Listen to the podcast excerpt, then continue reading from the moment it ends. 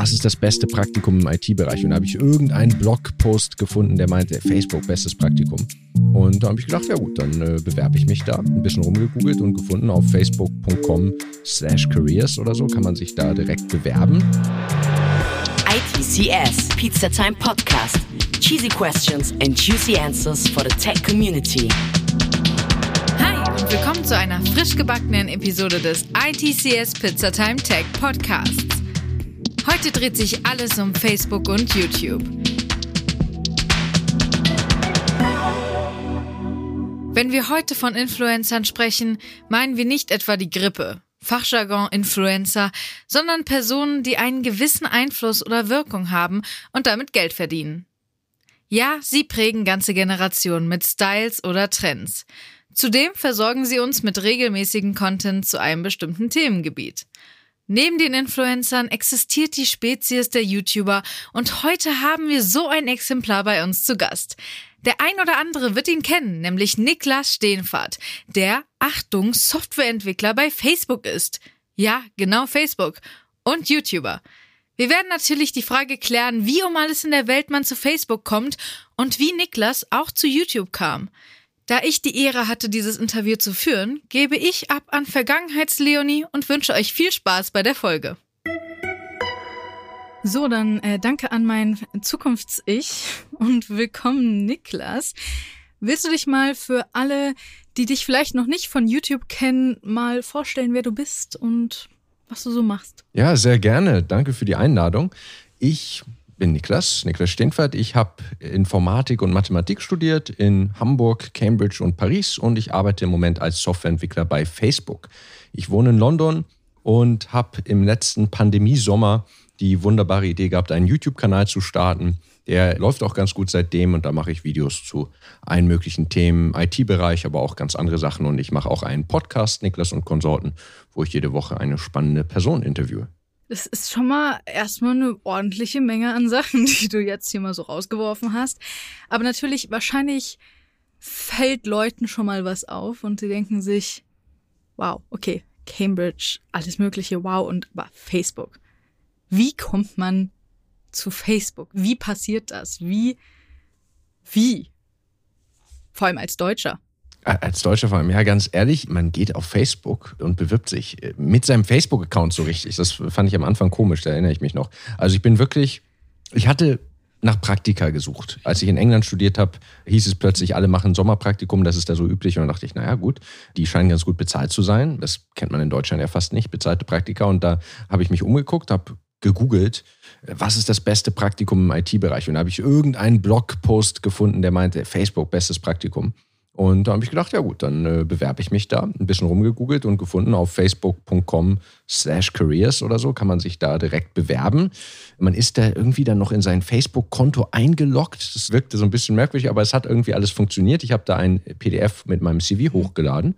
Und dann habe ich das irgendwie wieder vergessen und mich bei ganz vielen anderen Sachen natürlich noch beworben, bei der Hälfte überhaupt keine Rückmeldung gekriegt. Aber irgendwann, ganz überraschend, mitten im Studium quasi, kam dann eine E-Mail, hey, wir möchten mit dir so einen Einstellungstest machen für dein Facebook-Praktikum. Hatte ich schon wirklich fast vergessen, dass ich mich da überhaupt beworben hatte. Und naja, dann hieß es, einer der Tests war Python-Programmierung, das ging irgendwie ganz gut, damit kannte ich mich aus. Der andere war SQL, damit kannte ich mich fast gar nicht aus. Habe ich dann eine Woche alles stehen und liegen gelassen und habe SQL nochmal richtig gelernt, mich für dieses Vorstellungsgespräch vorbereitet und dann passte das irgendwie anscheinend gut genug. Aber das ist ja wirklich mit deinem eigenen persönlichen Facebook-Account. Das heißt, Du hast dann wahrscheinlich auch erstmal gedacht, oh Gott, gucken die meinen Facebook-Account an? Was habe ich da noch für Sachen drauf von vor 30 Jahren gefühlt, von vor 10 Jahren? Was habe ich da von Sachen aus meiner Jugend drauf? Ja, das ist, es ist ein bisschen komisch, weil man so, also man hat so ein bisschen das Gefühl, dass das so zwei ganz unterschiedliche Sphären sind, ne? Facebook und mhm. professionelles Berufsleben. Und ja. ich weiß auch nicht, ob das immer noch so ist, muss ich dazu sagen. Aber damals, 2017, habe ich das Praktikum gemacht, da habe ich mich mit Facebook-Konto beworben. Ich wurde dann auch in eine Facebook-Gruppe richtig hinzugefügt, Facebook-Praktikanten. Und ja, da war immer mein Profilbild zu sehen und so. Ich weiß jetzt inzwischen, na klar, die gucken jetzt nicht mein privates Profil an, aber es hatte was Überraschendes. Auch auf dem Arbeitsplatz dann ist es ja genauso. Es gibt andere Arbeitsplätze, da soll man nicht auf Facebook chillen. In der Arbeitszeit, da ist die Seite womöglich blockiert. Ich habe mal bei der Royal Bank of Scotland, in einer, also einer britischen Bank, ein Praktikum gemacht. Da konnte man gar nicht auf Facebook gehen.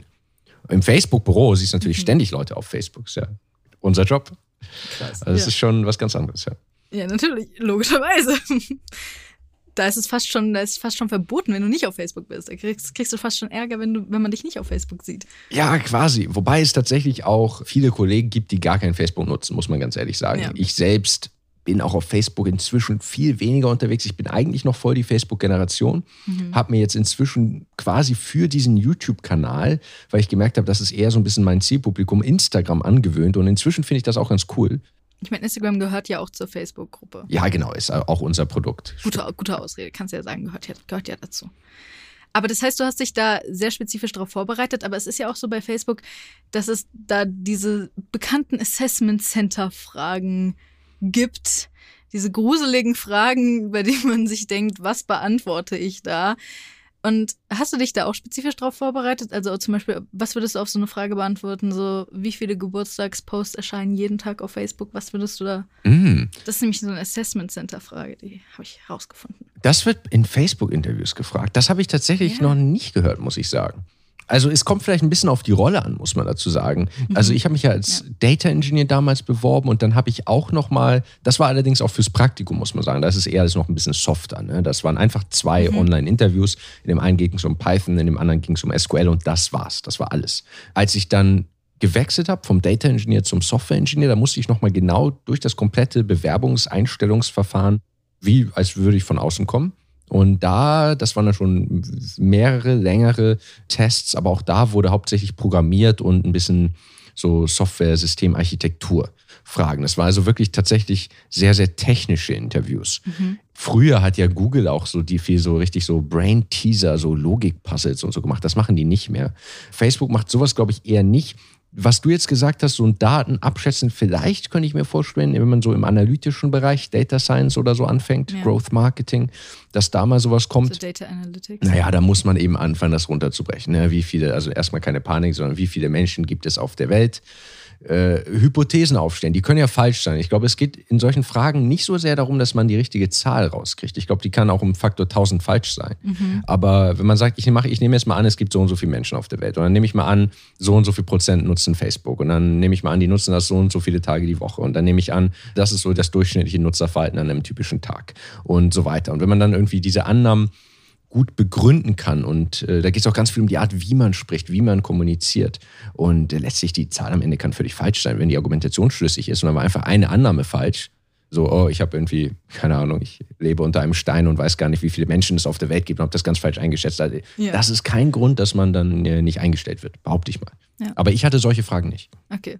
Also es ist quasi mehr so die Herangehensweise, die achten einfach mehr drauf. Wie denkst du als Mensch generell? Also wie gehst du so Fragen an? Wenn du solche Fragen im Beruf hast und solche Challenges, wie gehst du die an? Wie arbeitest du? Wie arbeitet dein Kopf? Bei solchen Fragen zumindest. Also wenn so eine Frage gestellt wird, ist es ja nicht ernsthaft ein Einstellungskriterium, dass man ja, das weiß. Klar, genau, also es ist ja, ja, völlig egal, ob man das weiß. Ja. Total unwichtiger Fun Fact.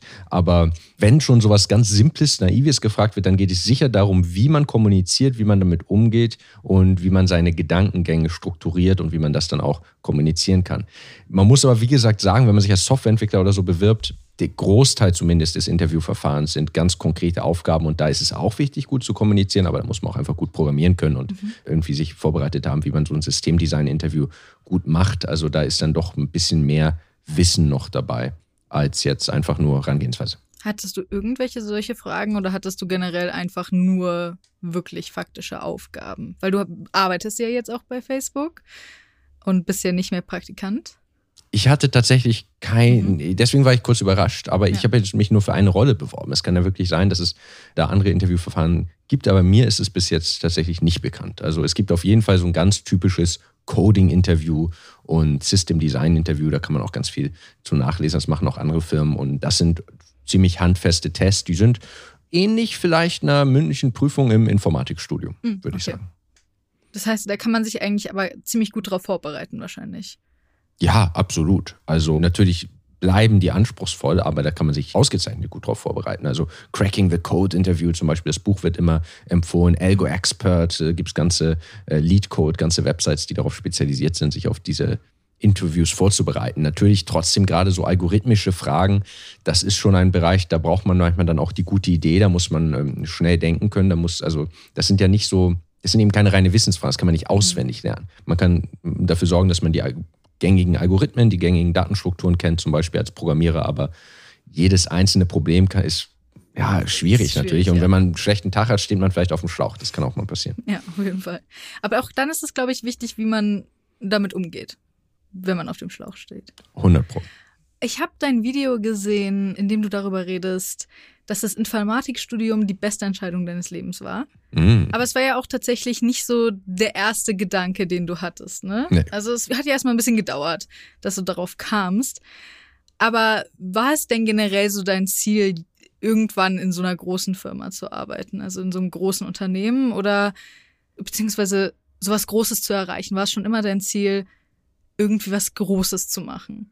Oder Mhm. wo wolltest du sein? Das sind sehr unterschiedliche Fragen.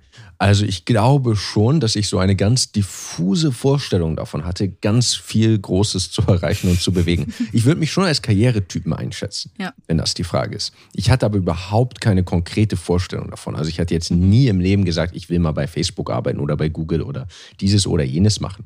Ich würde das auch jetzt nicht sagen. Ich, also langfristig habe ich auch jetzt nicht genau die Vorstellung. Zum Beispiel gerade finde ich diese ganze Geschichte rund um diesen YouTube-Kanal noch eigentlich fast noch viel spannender. Aber das ist jetzt natürlich nochmal was sehr Spezielles und Persönliches. Aber generell habe ich sehr als Student schon sehr in den Tag gelebt. Ich habe geguckt, dass ich mein Studium gut mache und dann ist immer so eins zum nächsten gekommen. Noch in meinem letzten Jahr in Cambridge im Master, da kam dann plötzlich eine E-Mail von der Studienstiftung, bei denen ich ein Stipendium hatte und die haben gesagt, hey, hier ist eine neue Kooperation mit der École Polytechnique in Paris und da habe ich spontan gesagt, ja komm, mache ich noch einen Master in Paris, also bewerbe ich mich da mal. Ich habe mich auch in Russland beworben, auch über so ähnlich, weil ich das einfach gefunden hatte, dass es da ein Programm gab.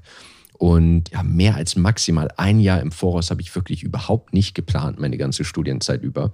Und auch jetzt habe ich absolut, also die Frage, wo siehst du dich in fünf Jahren, kann ich überhaupt nicht beantworten. Aber dennoch war schon der Ehrgeiz da. Es wäre jetzt also falsch zu sagen, mir ist Karriere nicht wichtig und ich hätte so gesagt, okay, es kommt, wie es kommt. Aber ich glaube, man muss nicht so ganz konkrete Vorstellungen davon haben. Also Ja. man kann in die richtige Richtung gehen und so eine Vorstellung davon haben, man möchte irgendwie Karriere machen, aber dann gibt es immer so viele Möglichkeiten und Zufälle und Sachen, die passieren. Also kann man gar nicht planen. Ja. Ich glaube, das Leben ist generell äh, sehr schwer zu planen. Und man sollte Absolut. mit dem Flow gehen.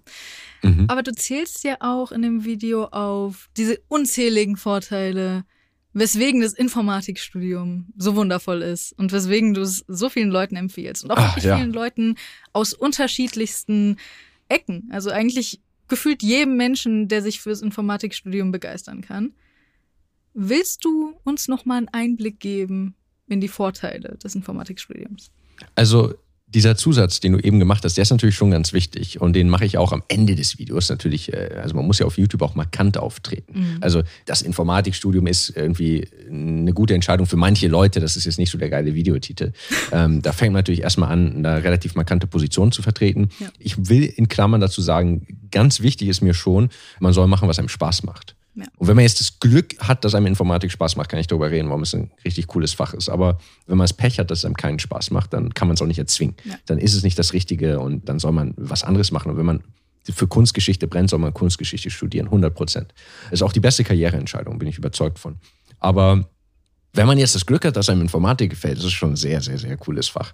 Einfach, ja, es gibt, glaube ich, kein anderes Fach, in dem es so gute Arbeitsbedingungen gibt, Es- in dem es so einen agilen Arbeitsmarkt und so flexible Karrieremöglichkeiten gibt. Der Aufbau des Studiums ist fantastisch. Die Leute sind unprätentiös, würde ich sagen, dem man so im Informatikstudium begegnet. Man kann sich da, glaube ich, sehr gut ausleben, auch egal was für ein Charakter, ob man jetzt introvertiert, extrovertiert ist. Ganz unterschiedliche Menschen können in dem Studium erfolgreich sein.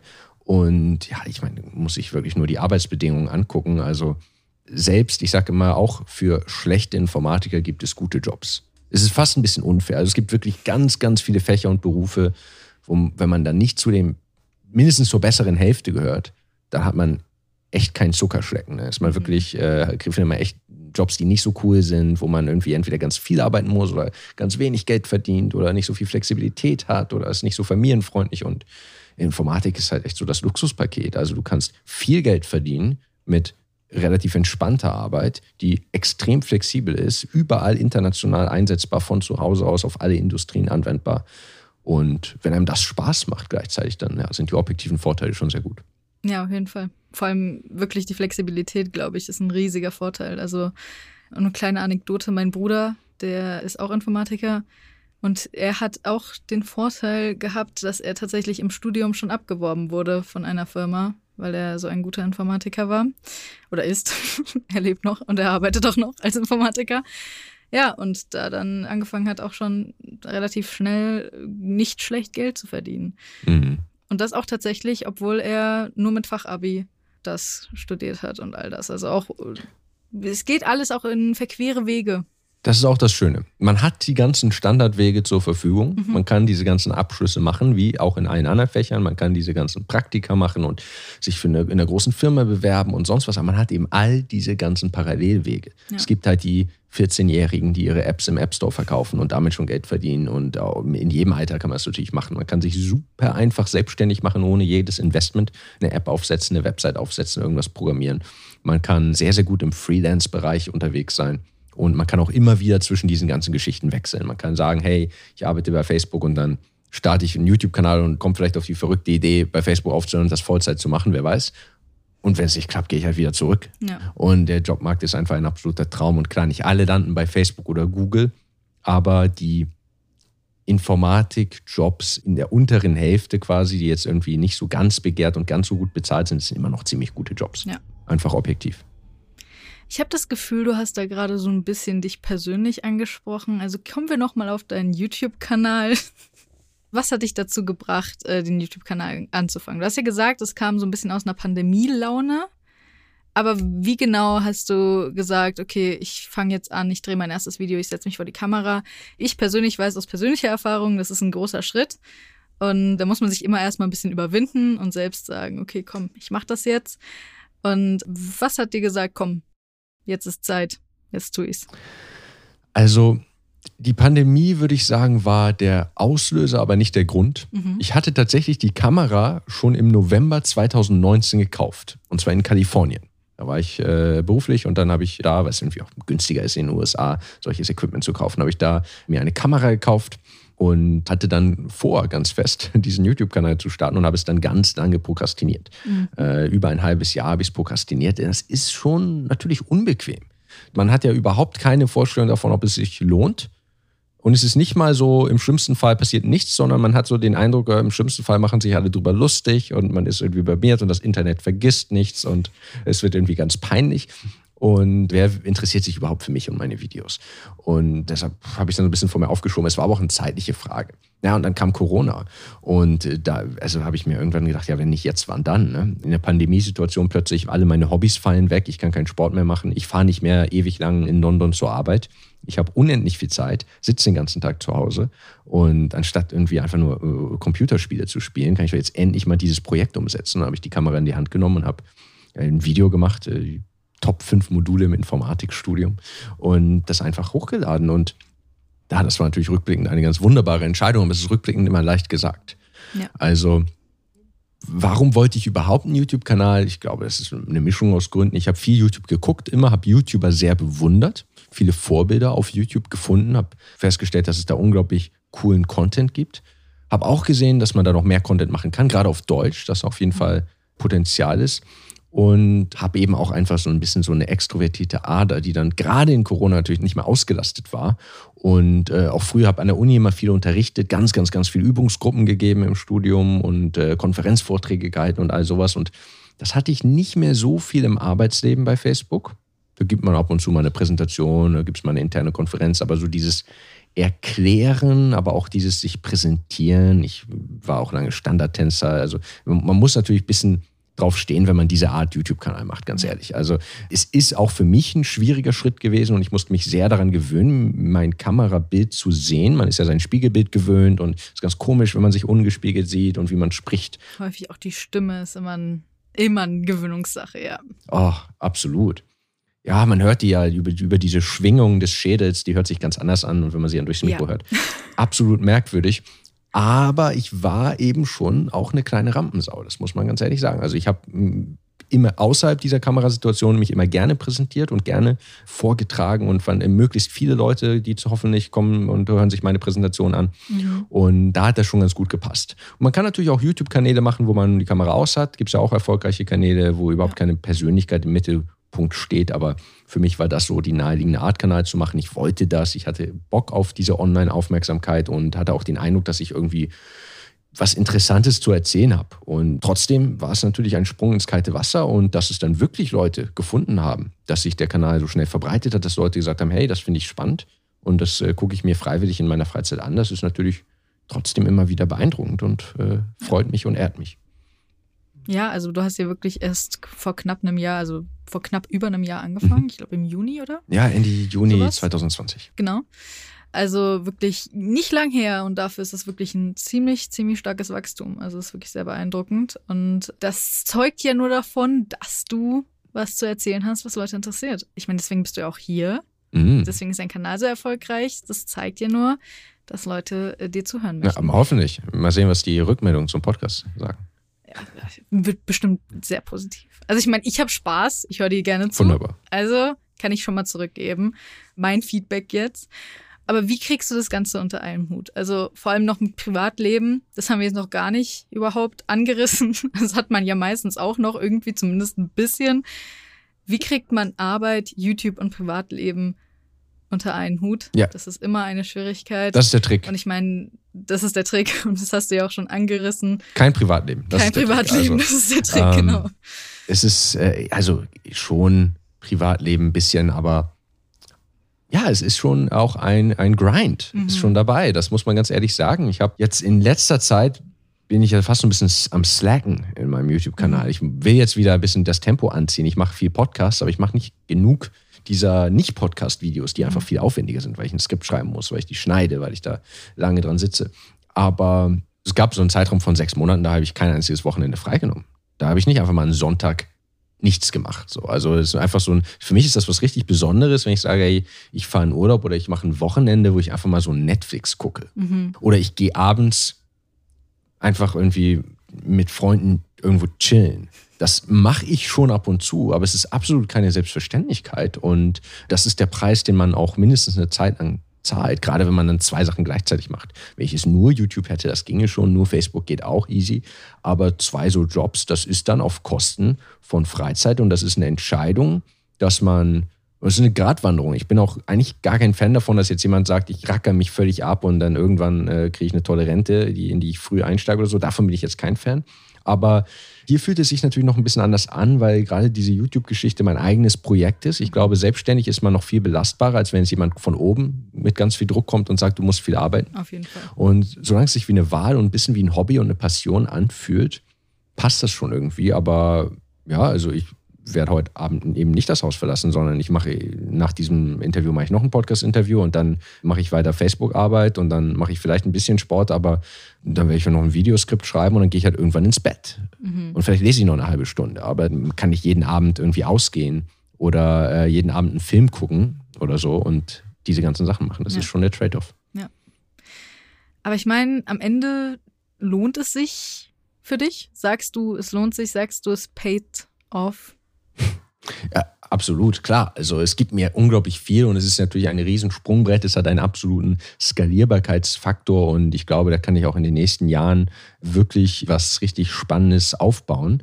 Und auch jetzt schon, ich meine, ich, alleine, was ich da immer für Rückmeldungen kriege, was ich für bewegende Nachrichten kriege von Leuten, die dann irgendwie ein Video gucken und überhaupt die Vorstellung, dass sich wildfremde Menschen, Hunderttausende von Menschen mein, einfach irgendwie diese Videos angucken allein dieses eine Lernmethodenvideo, das irgendwie über eine Million Aufrufe hat, wenn man sich das mal in echten Menschen in der echten Welt vorstellt, wie viele das sind, die sich dieses Video angeguckt haben und die dann schreiben, hey, ich habe jetzt irgendwie, seitdem kriege ich irgendwie viel bessere Noten in der Schule. Und äh, das ist natürlich äh, extrem beeindruckend und da hat man natürlich absolut den Eindruck, etwas zu bewegen und auch rein finanziell ist jetzt, ja, ist es noch nicht im Verhältnis zum Aufwand. Also ich würde auf jeden Fall, wäre besser bedient, äh, Uber zu fahren, als einen YouTube-Kanal zu machen im Moment.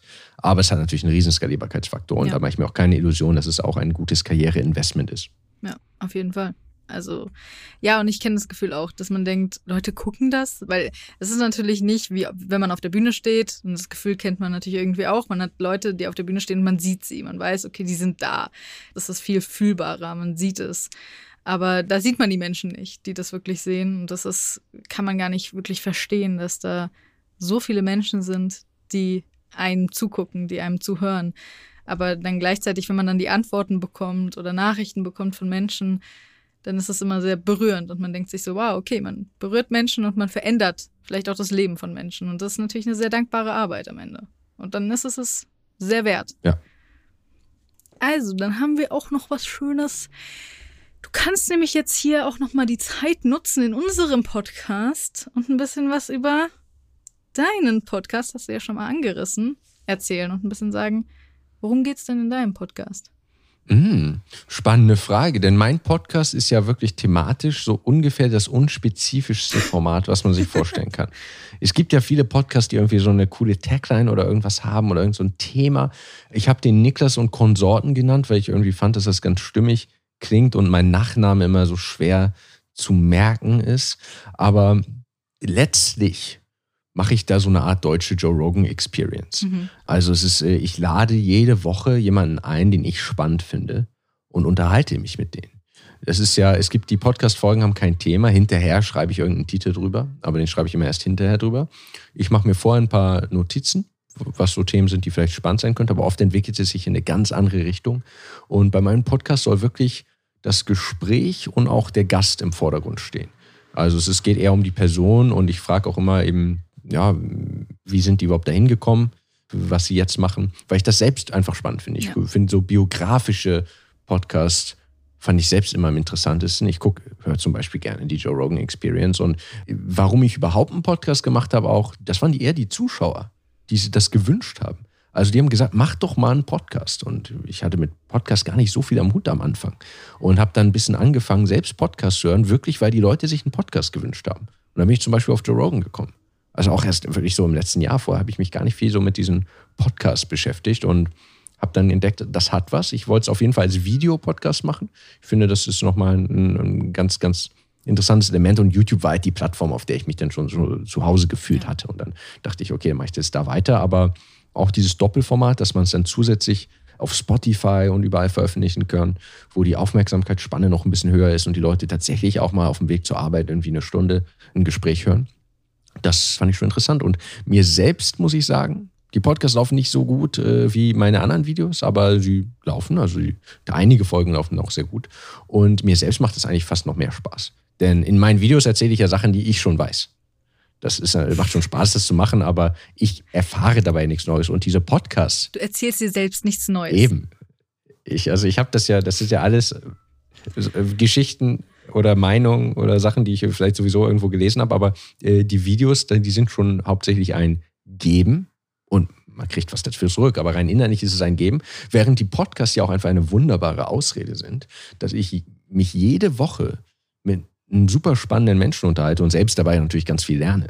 Ja. Und äh, das ist ja eine absolute Win-Win-Win-Situation. Also das war auf jeden Fall eine super Entscheidung, diesen Podcast anzufangen. Selbst wenn ich die Episoden nicht veröffentlichen würde, würde ich das weitermachen. Ja, weil es einfach Spaß Aber wenn sie zusätzlich noch angehört werden, ist es umso besser. Das äh, kann ich zu 1000 Prozent nachvollziehen. Kenn ich, ich meine, zum Beispiel, ich hatte jetzt natürlich auch ein paar Fragen, die ich jetzt, jetzt nicht gestellt habe. Aber so ist es nun mal, weil es ist ein Gespräch zwischen Menschen und dann kommen Themen auf, die man auch irgendwie nicht erwartet hätte oder man spricht in andere Richtungen oder aber es gehört dazu und gerade das finde ich eben so schön an Gesprächen und deswegen finde ich auch dein Podcast klingt super interessant, deswegen an alle hört da auf jeden Fall mal rein. Aber wo ihr auch reinhören solltet und wo ihr auch auf jeden Fall dabei sein solltet, ist natürlich beim ITCS Online am 24.09. in NRW.